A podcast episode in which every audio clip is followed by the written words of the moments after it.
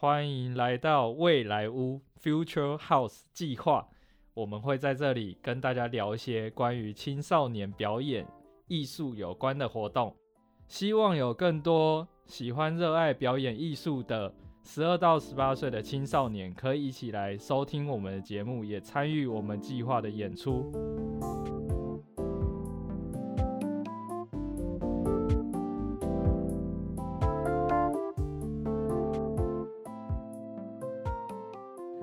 觉得这个是一个影响，对啊，我自己个人啊，我自己本身像这个就提到一个很有趣的东西，就是我在大学的时候有学过一个叫做呃课程，叫做声乐教学法。哦你有你有听过可的可？是作曲为什么需要修声乐？它是一个选修课哦，系上的选修课。嗯对，然后我就选了那个声乐教学法，那它主要就是在探讨说要怎么教人唱歌这件事情。嗯用一些比较理论的方式跟非理论的方式去教。那我觉得很有趣的是，他有一个 part 是会去探讨说，为什么有人唱歌好听，有人唱歌不好听，哦跟为什么有人唱歌就是音很准，有些人唱歌就是音不准。嗯对，那反正这个声乐教学法就是刚才讲到这个问题，就是音不准啊，或者是说呃唱歌很难听，那多半可能有几个原因。第一个可能是家庭影响，就像比如说像我们家小时候，就是因为我不太敢讲话，原因是因为我爸对我很严格，就是他一开始就是会嫌我太吵，他就会叫我不要讲话，所以他一直叫我不要讲话，就是后来到最后就是我就会不太敢讲话，或者怕讲错话。然后少讲话之后呢，就会对自己的声音会比较不熟悉，所以你很难控制你的喉咙去发出你想要的声音。那你没办法控制的时候，你也很难唱歌的时候可以音准。嗯对，就虽然我我可以听得出来我唱不准，可是我不知道我要怎么去控制让我唱准，嗯因为我对我的喉咙太不熟悉了。嗯因为它就像一个乐器，就是我根本就没有在练习这个乐器，所以我即使我听得出来我不准，但是 我没办法让它准，嗯这就是其实是多半就是呃唱歌唱不准的原因。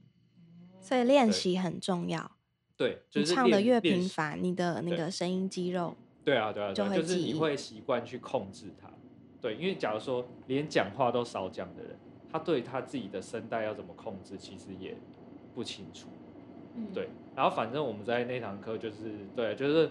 一开始老师就带大家探讨这个原因。其实每个人就会讲到说，哦，你平常有没有在唱歌，或者说，然后我那个时候就是因为我本身算是比较非常不会唱歌，所以老师就很开心把我当做一个课堂实验的例子。嗯每次上课叫你上去示对范，，就是对对，我都是示范的，我都是被示范的。然后，对，然后我觉得很有趣，就是在被课程当做被当做被示范的人，就是我记得好像一开始超好笑，一开始先从改变体态开始，就是老师我觉得很厉害，就是他觉得我一开始，因为我从小我不太讲话之外，就是我的我我爸爸，哎不是是反而是叫我完全不能驼背，要挺很直。嗯所以我常常在家里都是，就是几乎每天要去那个靠墙，然后这样站站半个小时。嗯他叫我就是不准驼背，然后只要一坐在我旁边，就是只要一看到我这样微微一下，不准驼背这样子。所以我压力很大，然后我就太直，然后所以老师也有分析出，就像我这样一直会挺直的人，其实呃对于唱歌也不好，因为代表我的身体一直都是紧绷的。哦那我的气就不会那么顺畅，它会很卡，所以这也是又又导致我唱歌不好的原因之一。然后第二才是会去讲说，哦，比如说要学习怎么控制自己的声带的肌肉，那才是第二 part。所以第一个 part 其实是解决很多生理的问题，嗯然后还有包括我现在讲话是有被调整过，就是我原本讲话声音不是这样，是后来老师觉得我不敢讲话，因为我以前不敢讲话，所以我讲话会比较小声。那比较小声就会用到的身体的共鸣区块就会比较小，嗯所以我长期习惯这样的方式。我唱歌也会用这个，然后就会又唱出来又不好听，然后就会更不敢讲，更不敢唱。所以后来就是有改变声音，然后用这样的声音讲话，就除了自己讲话声音会变好听之外，其实我觉得对于身体其实有一些改善，因为在呃讲话的时候或唱歌，其实他会用到身体的一些肌肉去支撑它，嗯。对，然后也可以改善一些身体的健康，真的，对，所以你们老师不只是老师，还是医生。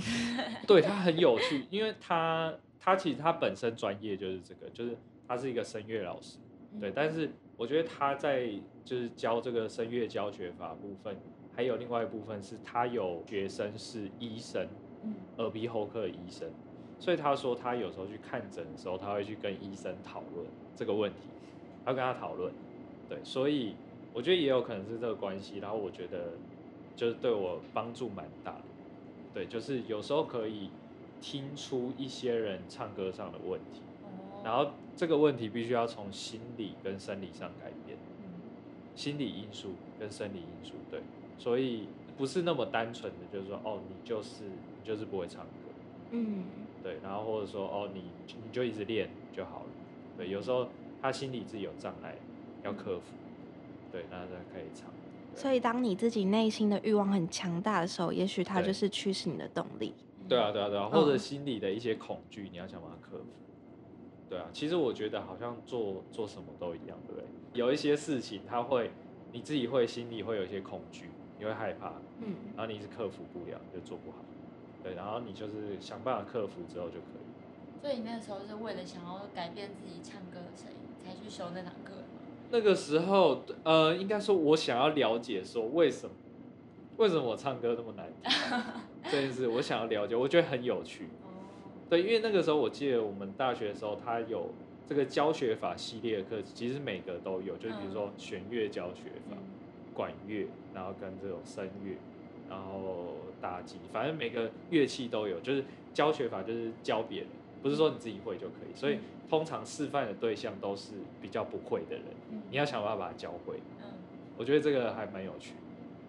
对还蛮酷的，因为我们学校我自己也有修过那个铃木教学法，你有听过吗？嗯，有有有，我知道。它就是针对可能三到五岁的小朋友，你要怎么让这么年纪这么小的小朋友去学习像这么困难的乐器？它就是针对弦乐器，嗯然后它就是，呃，你要身为弦乐主修，你就要负责去教那些不是弦乐主修的同学，甚至可能是外系的同学，他对音乐更是一无所知，然后去让他们引起他们的兴趣，去学这项乐器，因为很小的小朋友他不可能有这个兴趣，所以我觉得那堂课也是让我们就是收获蛮多的。你要因为你自己已经学那么久了，有些事情可能是你知道怎么做，但你可能不太会表达，或者是去表达给不知道这项乐器、很不了解这项乐器的同学，对啊。然后可是因为我好像没有看到我们学校有开就是声乐教学法，哦，真的吗？对，就感觉好像器乐的比较多。哦，比较多。然后我觉得还蛮特别的，可以让大家知道说自己的声音啊，还有什么之类的有什么问题。OK OK，好，那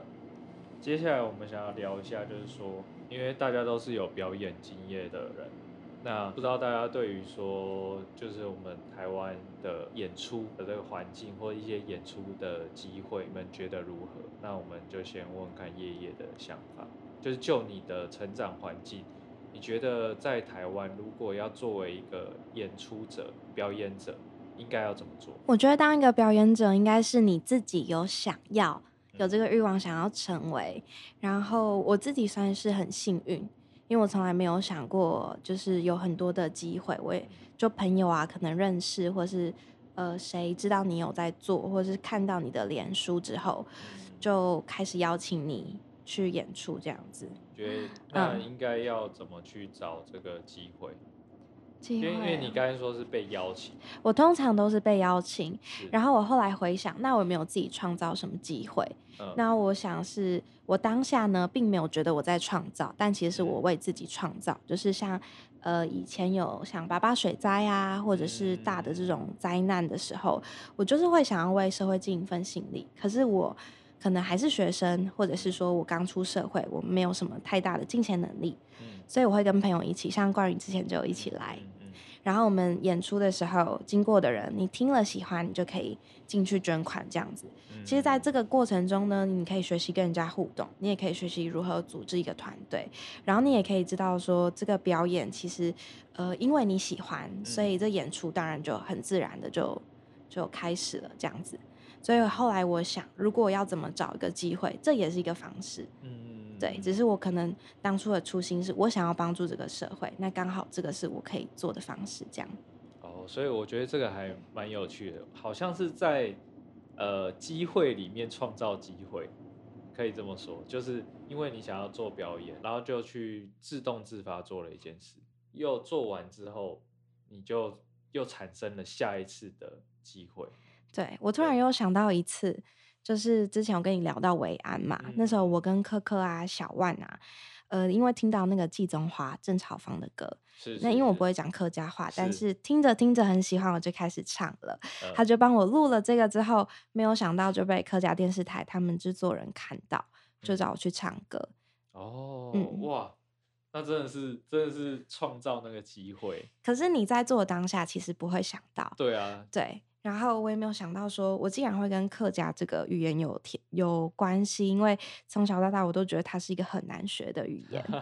我知道你有讲过，你有讲过。对，然后像我自己是客家人，但是嗯我、我听得懂，就是从小我的家人，我爸爸那边都跟我讲客家话，嗯，但是我永远都是用国语去回他，就对听得懂，但不太会讲。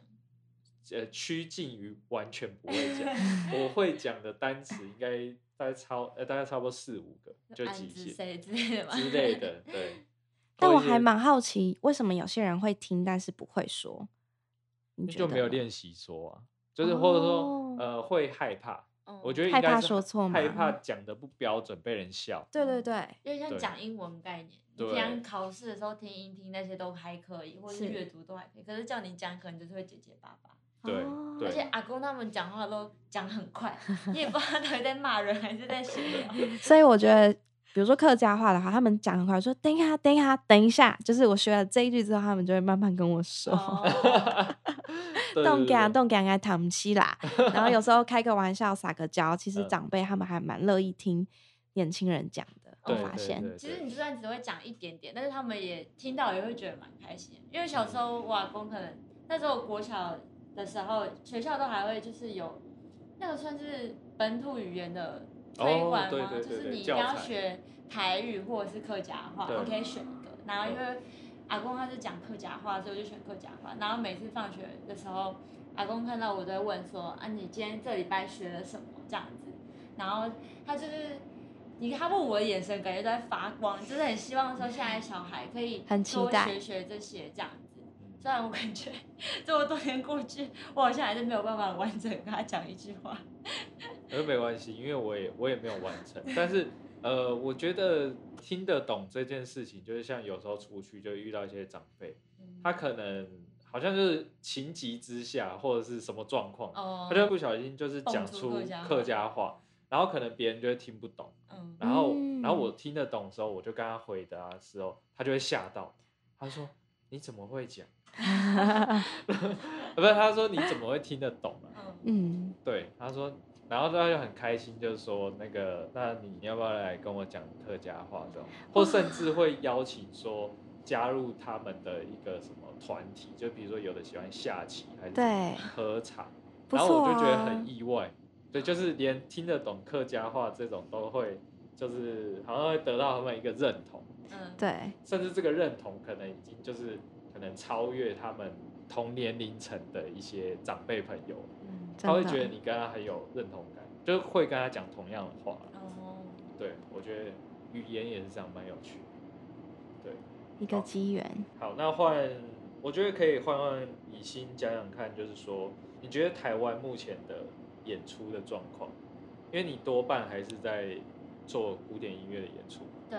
好，我觉得不管是什么类型的演出，就是你觉得现在台湾的状况是怎样，然后你觉得你觉得就是像就你这个年龄的话，应该要怎么去想办法有更多的演出机会？好，嗯，我们平常固定的演出啊，可能会是学校乐团的，嗯就是每个学期的固定演出。那个的话，可能跟场馆协调都是学校去负责，我们不太去需要担心这件事情。嗯然后我们有时候会接到一些 case，可能是一些外面的乐团，嗯他们想要办音乐会，可是他们缺少这个乐器，他们需要找枪手。哦对，然后这种的话可能也是音乐系学生最常赚外快的方式，嗯，就可能是接一场演出可以拿多少钱这样子。对，然后，嗯，我自己最近有接到一个 case，他就是他那个指挥他是刚从硕士毕业，然后是指挥组的，然后他好像从大学开始就一直有在做这件事情，就是成立自己的乐团，可能他还没有个固定的团员，可是他就会从找可能学弟妹啊、嗯学长姐认识的人开始，然后固定时间办一场音乐会，嗯，对，但其实这件事情是一件很不容易的事情，因为嗯古典音乐这一块，台北有两厅院，最早开始嗯在没有什么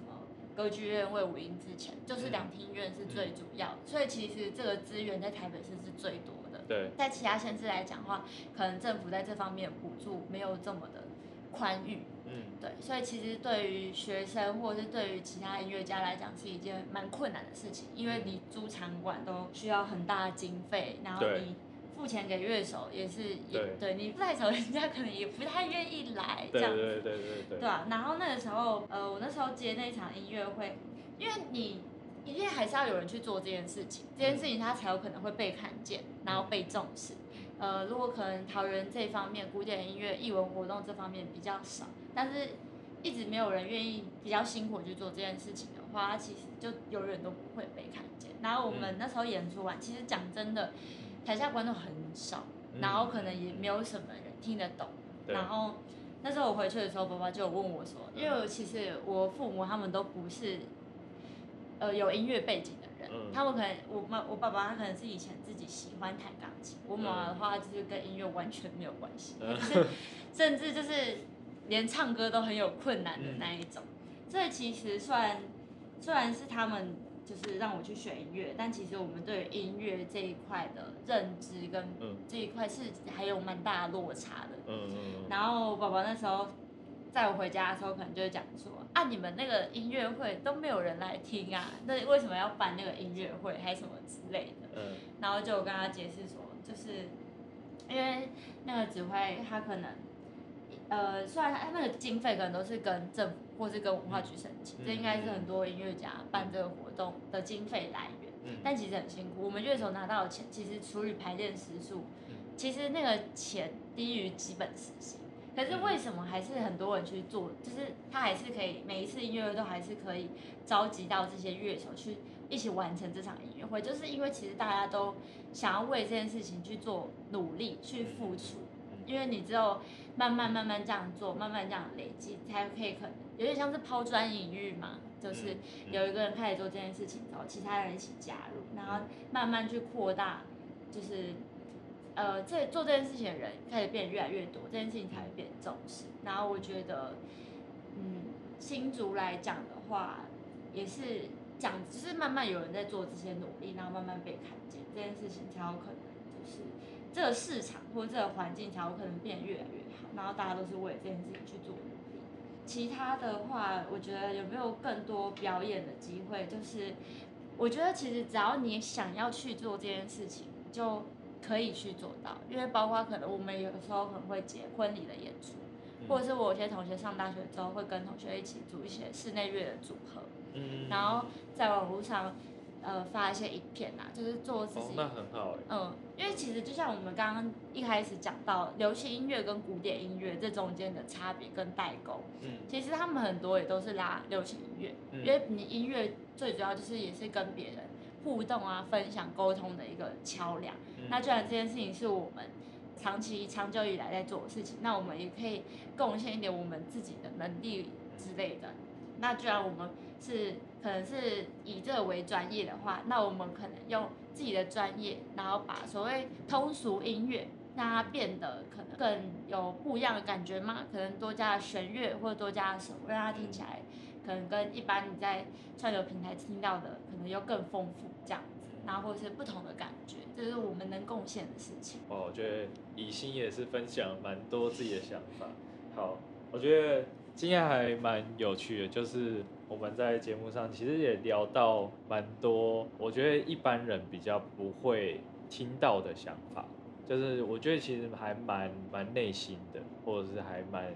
蛮深的一些艺术相关的一些想法。那在节目的最后，我们还是要来工商一下。对，毕竟我们这个 podcast 节目，就是这是一个新竹生活美学馆的一个计划。那跟大家简单介绍一下，就是呃新竹生活美学馆呢，它是早期叫做新竹公会堂的一个历史建筑，它是一九二一年新建的。那是因为有得到文化部的支持，才有办法继续呃推动一些活动跟修复场馆，然后才有办法继续使用。那其实这个公会堂呢，其实它从历史以来，它就是一个让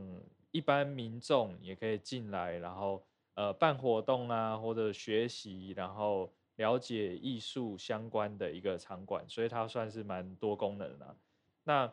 呃近期就是新竹生活美学馆就是重新改建，已经完成了，那就是从呃十月二十二号就已经开展，有办理了一个展览，叫做“江山无尽巡回展”。那这个展览是一个国美馆的一个展览，对，那它其中的邀请的艺术家呢，有林耀堂、翁金珠、谢家亨三位艺术家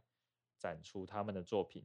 那就是这段期间都欢迎大家可以到场欣赏这个展览，对，非常不错。我自己上次有去现场看过，对，我觉得还蛮不错的。那到节目最后就是要谢谢两位今天跟我们分享那么多。就是很多自己的想法，对，平常好像平常聊天的时候不会特别聊到这些，对，但是就觉得说今天听到两位都分享蛮多的，所以我觉得很棒。那我今天我们的呃 Future House 未来屋这个节目，那就先告一段落喽。那我们之后还有其他集数的节目，那就是再请大家敬请期待。OK，好，谢谢两位，谢谢，